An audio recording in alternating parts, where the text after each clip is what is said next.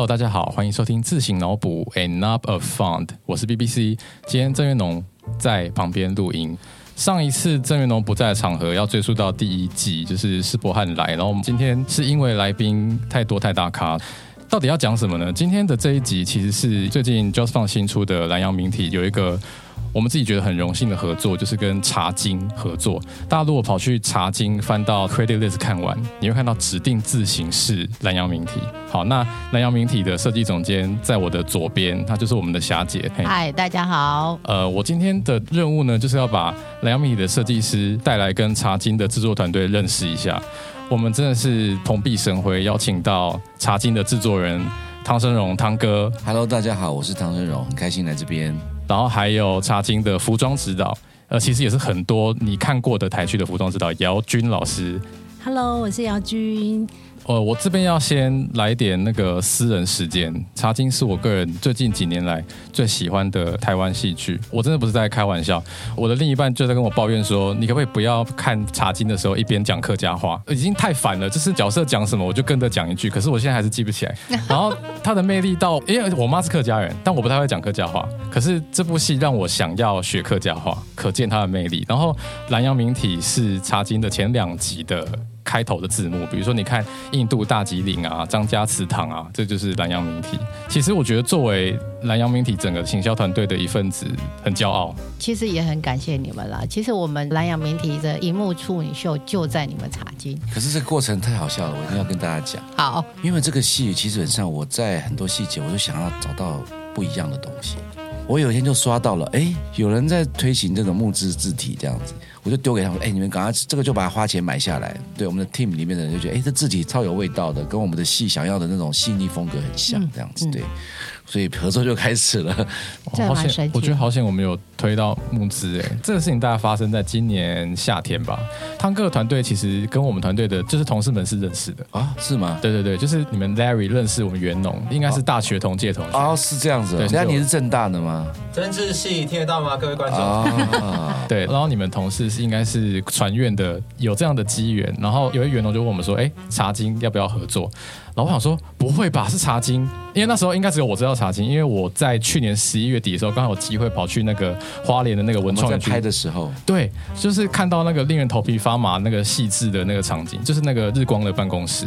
然后我想说，我的天呐，我赶快说服大家说，我跟你讲，这个东西一定要上，而且刚好茶经播出的期间跟南洋明体的极致的期间是重叠到一个不行，真的。就刚好，因为我们募到一月十三号嘛，那茶经十一月十三号上，在我们这一集播出的时候，它已经结局了。哦，就是 大家有心理准备，我们是命运共同体，对命运共同体，对，所以就是就是刚好很好笑啦，就是有一种加倍亲近的感觉。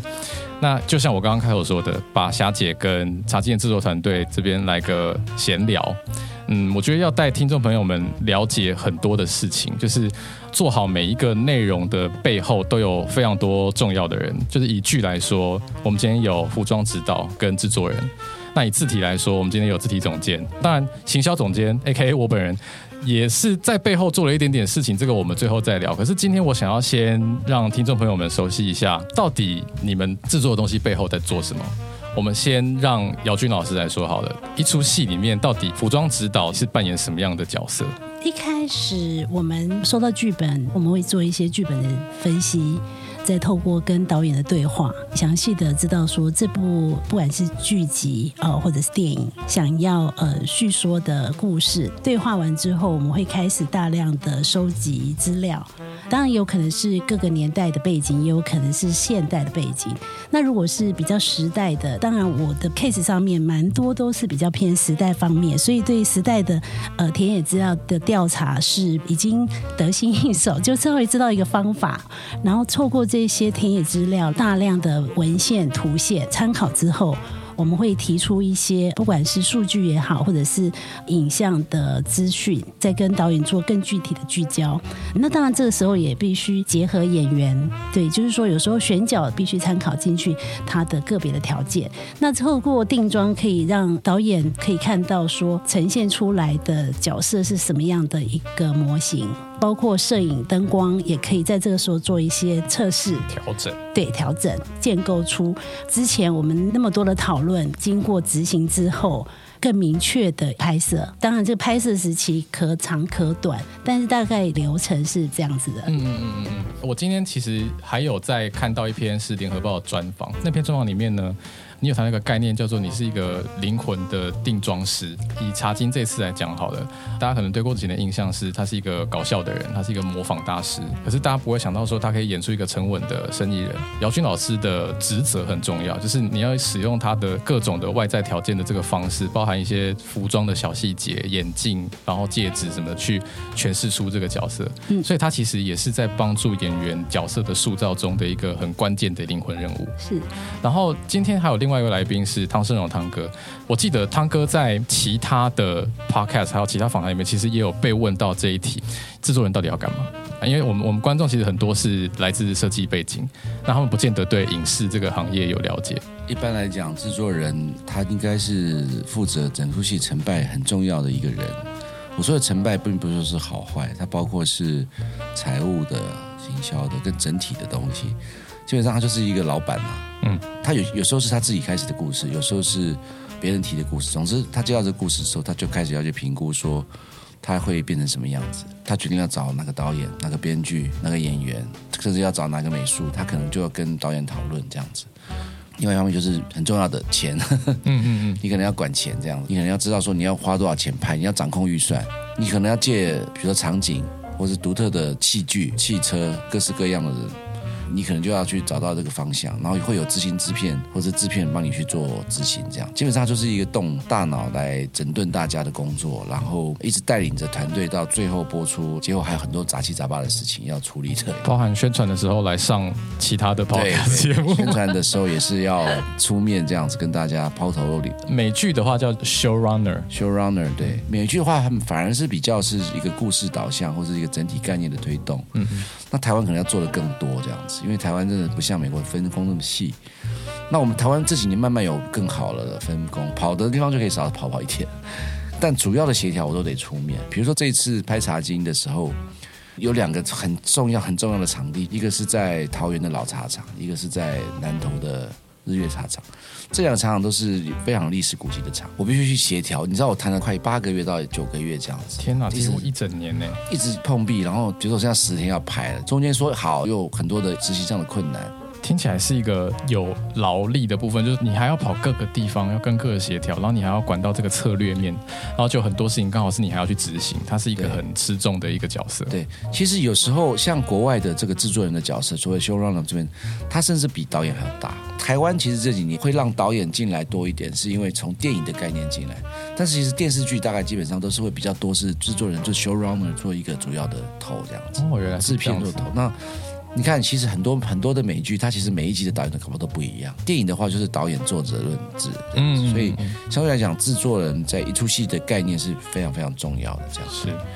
那镜头移来我们这一侧，刚刚大家听到的是影视产业，其实有一个产业比影视产业还要更不为人知，就是我们公司的这个产业。自行的这个产业，好，那今天自行产业的其中一个灵魂人物坐在我左边了，就是霞姐。霞姐是字体总监。其实今天不只是介绍给听众了，也介绍给汤哥跟姚军老师。请问字体总监的工作到底是什么？哎，其实跟你们有一点像了，也是包山包海，就是从头到尾，从发想开始制作到团队进来，从完全没有延伸出来，然后整套字型都是自行总监要从头，然后定定定定到。收尾这个过程可能比你们还要长，时间可能要经历两年多到三年多，差不多一套字。我也是三年，你也三年，查经就三年，我还做过五年的。但是你们的生活比较精彩，我们的生活就是电脑荧幕前面，然后除了就是跟几个同事沟通，然后不停的造字造字。我们单纯啊，更孤独的工作。其实我讲起来，讲到时间这个观念，我觉得很有趣的一件事情是。很少有东西的制作时间是跟字体还有影视一样，可以拉到这么长。因为一个中文字体其实两三年起跳很正常。我觉得有时候花时间反倒不是在什么做五百、做一千、做一千五，花时间是在说，因为世界上有这么多字体，我要怎么样找到一个最独特的定位，要去试出那个东西，那个是最花时间。我补充一下，像霞姐作为一个字体总监，其实我觉得跟制片团队最大的不同点是说，像我们做字型，其实就是公司自己做，自己培养的设计师自己做，只是我们要在自己的位置上做三年。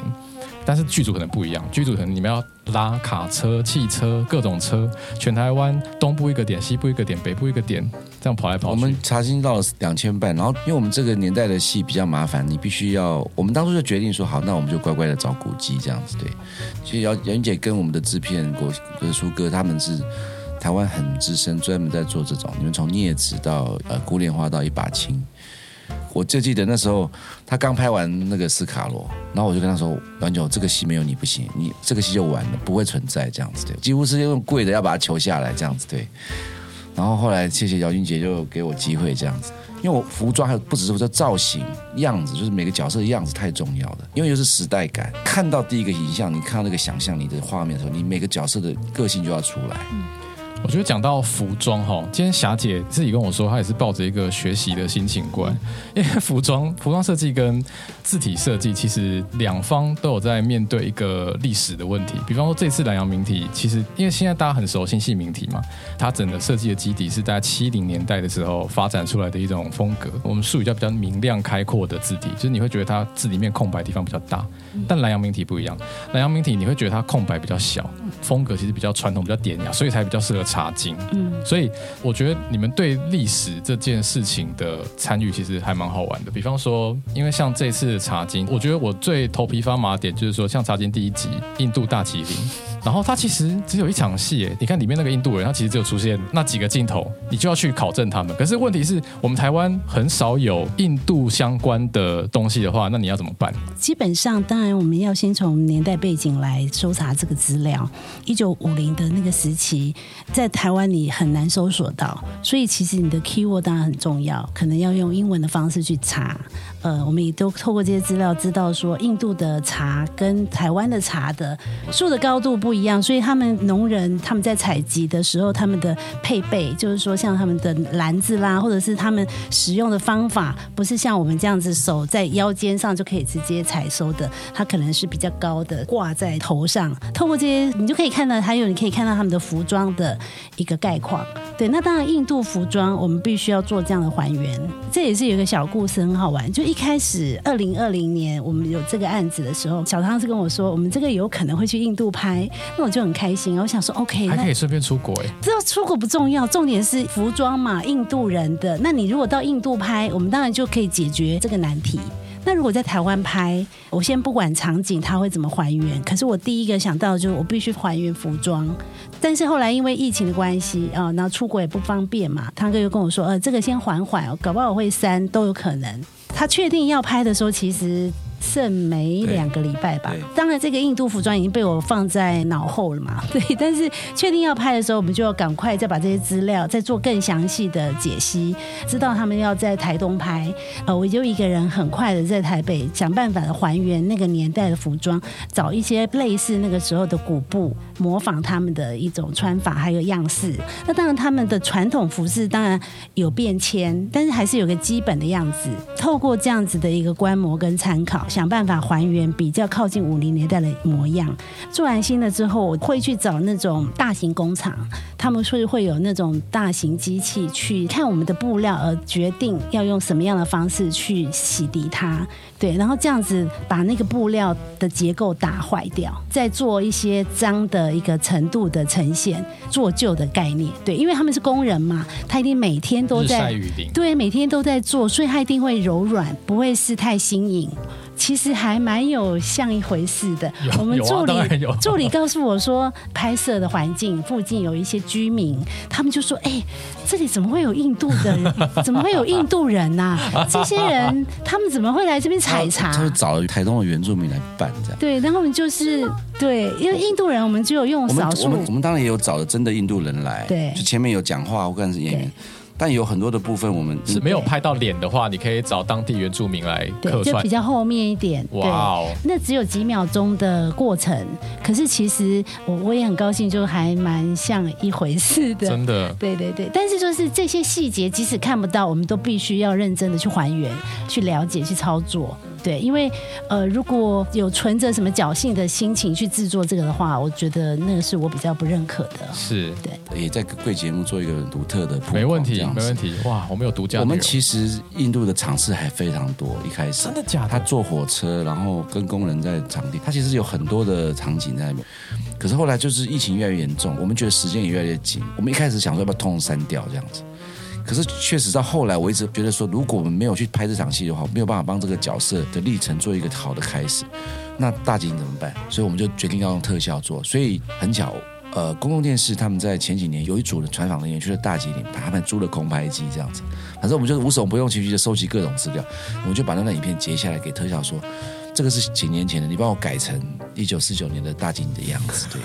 所以各位开始在看到那几秒钟，他们是一隔一隔一格把那个房子修掉，把绿树种进去，把道路做出来。虽然你晃一下，你知道他们做多久吗？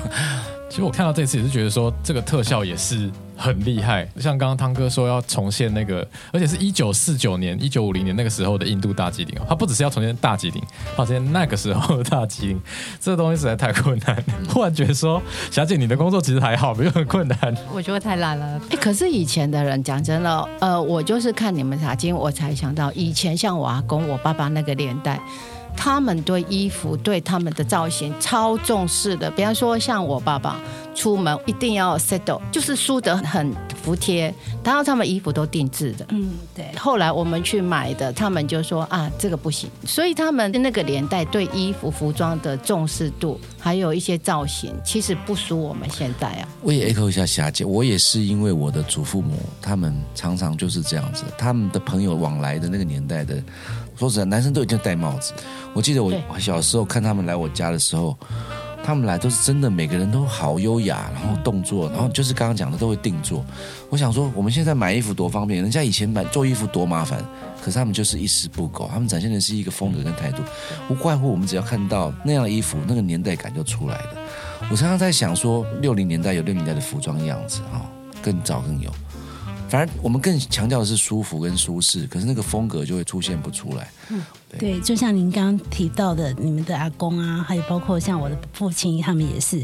在我做了这个工作之后呢，我也发现说，以前的人穿着是比较有阶级的，那他什么样的身份条件，他的服装其实是完全不一样的。所以在我们像在戏剧上服装造型的展现的时候，大家就可以看到这样的符号。很清楚的这样的符号，对。那当然，我觉得现在的科技进步，在我们的布料材质上都非常的先进，那也比较没有所谓的可以看得出阶级这件事。但态度上，其实大部分都是比较轻松的。对你穿着西装，你都还可以穿着球鞋呢。而且还变成是一种 style。对对对，所以其实，在以前所谓的潮流或者是服装的元素，跟现在其实是完全不一样的。因为今天两位既然来了啊，我觉得我们还是可以分享一下，在创作一个东西的时候，我们都很常面临这种挣扎。比如说，刚刚甚至有说这种临时觉得说好，我咬紧牙关一定要做出来的事情。嗯，我觉得其实虽然我们制作的维度不一样了，但我觉得在字体的这个方面，其实也是一天到晚在发生。我讲一下那个跟茶金合作的过程好了。一开始是袁龙跟我讲说啊，茶金说要找我们合作，其实我们是蛮开心的。然后 BBC 又在旁边一直洗脑，他说哦这部片的的一定要美感啊，它的细致度，你绝对想象不到他们多用心。然后我想说，哦，好，那我们来试试看，反正可以曝光。你们又想要找我们，当然我们很开心。然后一开始的时候，他是说能不能所有的字都用南洋，但是因为那时候初期我们刚开始在制作。我跟他讲说，真的很难，时间上很难配合。如果可以的话，我也会想说尽量就是一致性嘛。所以那个压力很大。我跟袁龙讲说，那可以沟通一下，我们只要把那些演员的名字放上去，片头的字放上去。我觉得你们会挑名体，尤其是南洋名体，我觉得有它的道理。因为我觉得名体它真的是一古一今，嗯，名体其实它是在晚宋的时候才发展出来，然后真正比较呃盛行是在明朝的时候嘛。经过这么多年，到现在名体依然这么受欢迎，一定有它的道理。但是因为名体比较受限，就是说现在名体都是比较方正，然后我想要回归就是名体比较有书写，带着我们汉字的情感，要有一个身材，对，跟你们的用心度其实是一样的。而且我觉得我真的很谢谢你们这个字体，让我们整个质感真的提升很大 啊。，谢谢。对，就是有一种，我就觉得，就像姚女姐在帮小联小吉合做的，服对对，对对对对，她就设计了超级多套。他们告诉我说八十八套的时候，还是九十套，我真的也吓到。哎他没有一场，除了有一场是因为原因特有搭有，搭配，其实我帮剧集里面的一星小吉，他剧本的需求是八十八套衣服，对，因为它有时间过程嘛，大概是几年的时间过程，然后又有阶段。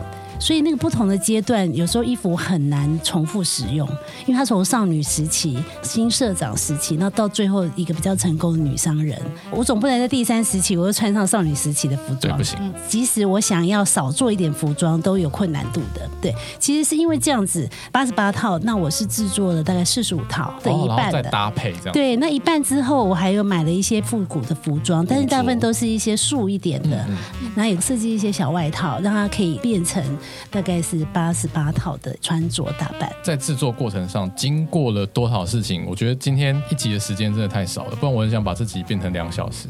但我要问那个汤哥跟姚俊老师的最后一题，就是如果你们要做一个字体职人剧的话，要怎么做？现在职人剧，我觉得最近看到很多很棒的，包含《茶经》也是一个职人剧。我们先从霞姐巧遇的这个故事开始讲起。是吗？霞姐要不要讲一下？哪一个啊？就是你怎么找到这个东西？其实我觉得我们在找寻一个东西的时候，都有一个脉络可循嘛，都有相像的地方。然后那时候我们在做南洋名体的时候，因为我们想要回说那个汉字的原始轮廓嘛，所以我们就去找了很多善本、很多古籍来参考参考。明朝、清朝、宋朝都有就。就很多一直翻，因为我们不想遵循现在的股价下去做嘛。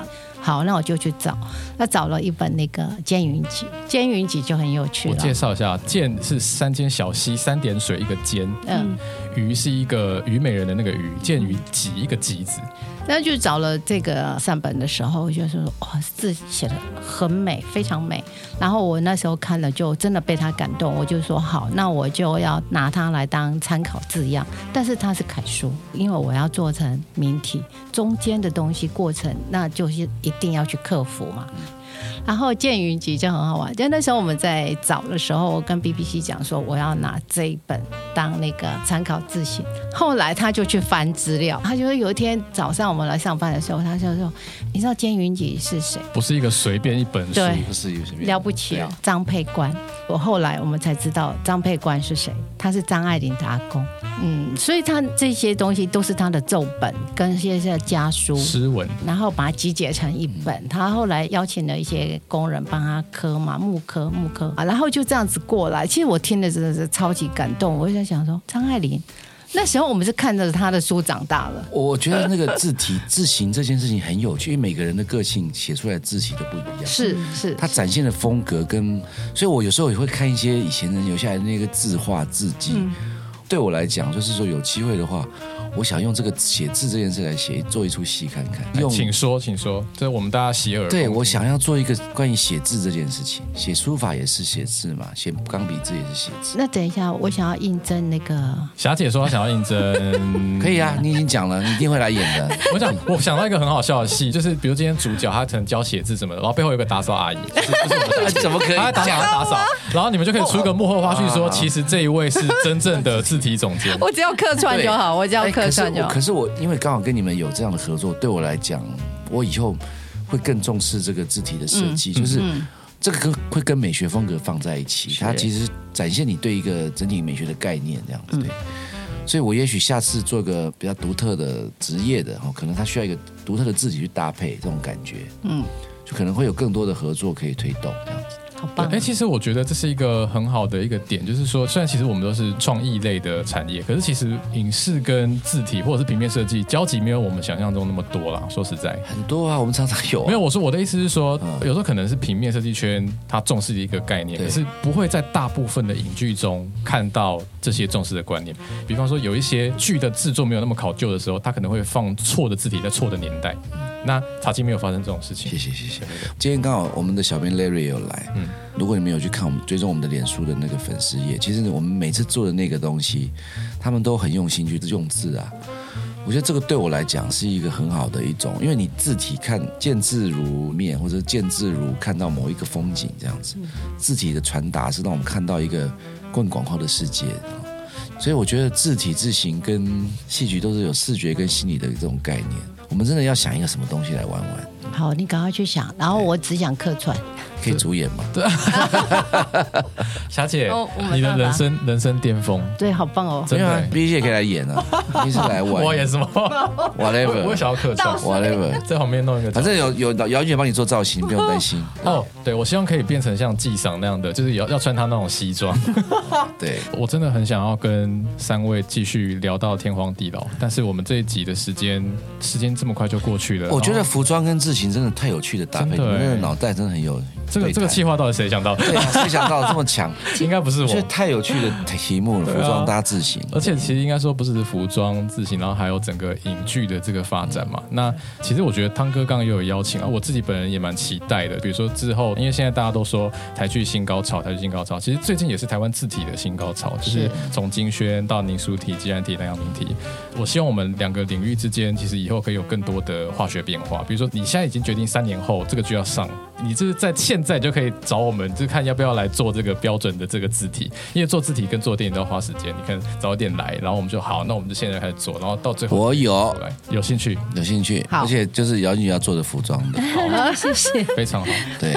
很棒。那我们来重新弄一个火花出来。对对，我们就是超棒的。从从这个角度一起做一个事情，对。而且是怎么讲，深化台湾的各个各个不同的创意的这个结合是的是的，这样子。对，不要让我们看到电视剧的时候有一些缺字，对啊那种看起来真的很不舒服。嗯，好，今天自行脑补第三季的最后一集，你们知道今天最后一集吗？知道今天自行脑补第三季的最后一集，今天就到这里啦。那我们下次再见，谢谢，拜拜，拜拜拜拜。